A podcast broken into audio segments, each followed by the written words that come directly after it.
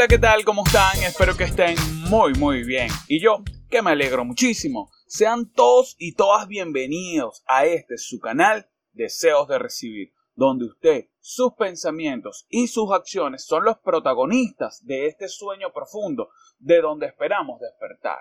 Quien le habla, su servidor, Raymond Molina. Y en esta oportunidad les traigo un tema que busca enseñar, educar y formar con el único propósito de despertar tu conciencia. Así que no te quito más el tiempo y comencemos. Quiero que sepas que el ser humano es una criatura mental. Lo único que lo hace diferente y único es la mente.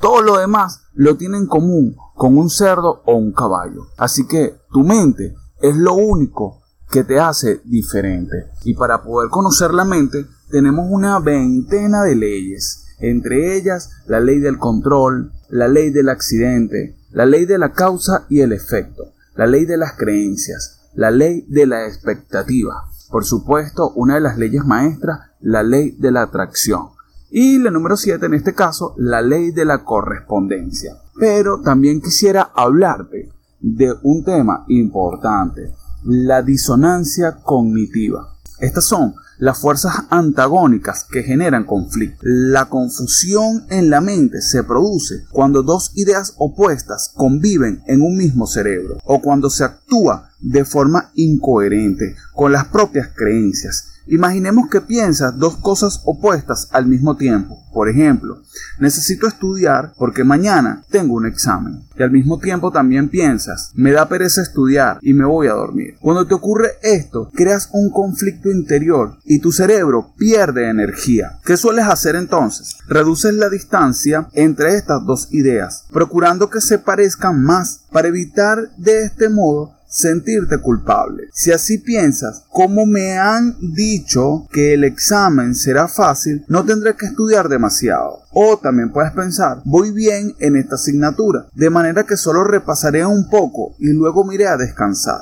Al pensar así, estás racionalizando, es decir, elaboras una explicación racional para justificar un impulso que procede de tu inconsciente. Y cuando algo parecido ocurre en distintas áreas de tu vida, en diferentes áreas de tu vida, vives constantemente en un proceso de autoilusión, engañándote a ti mismo. Esto es todo, espero que te haya gustado y si te gustó, compártelo, ¿ok?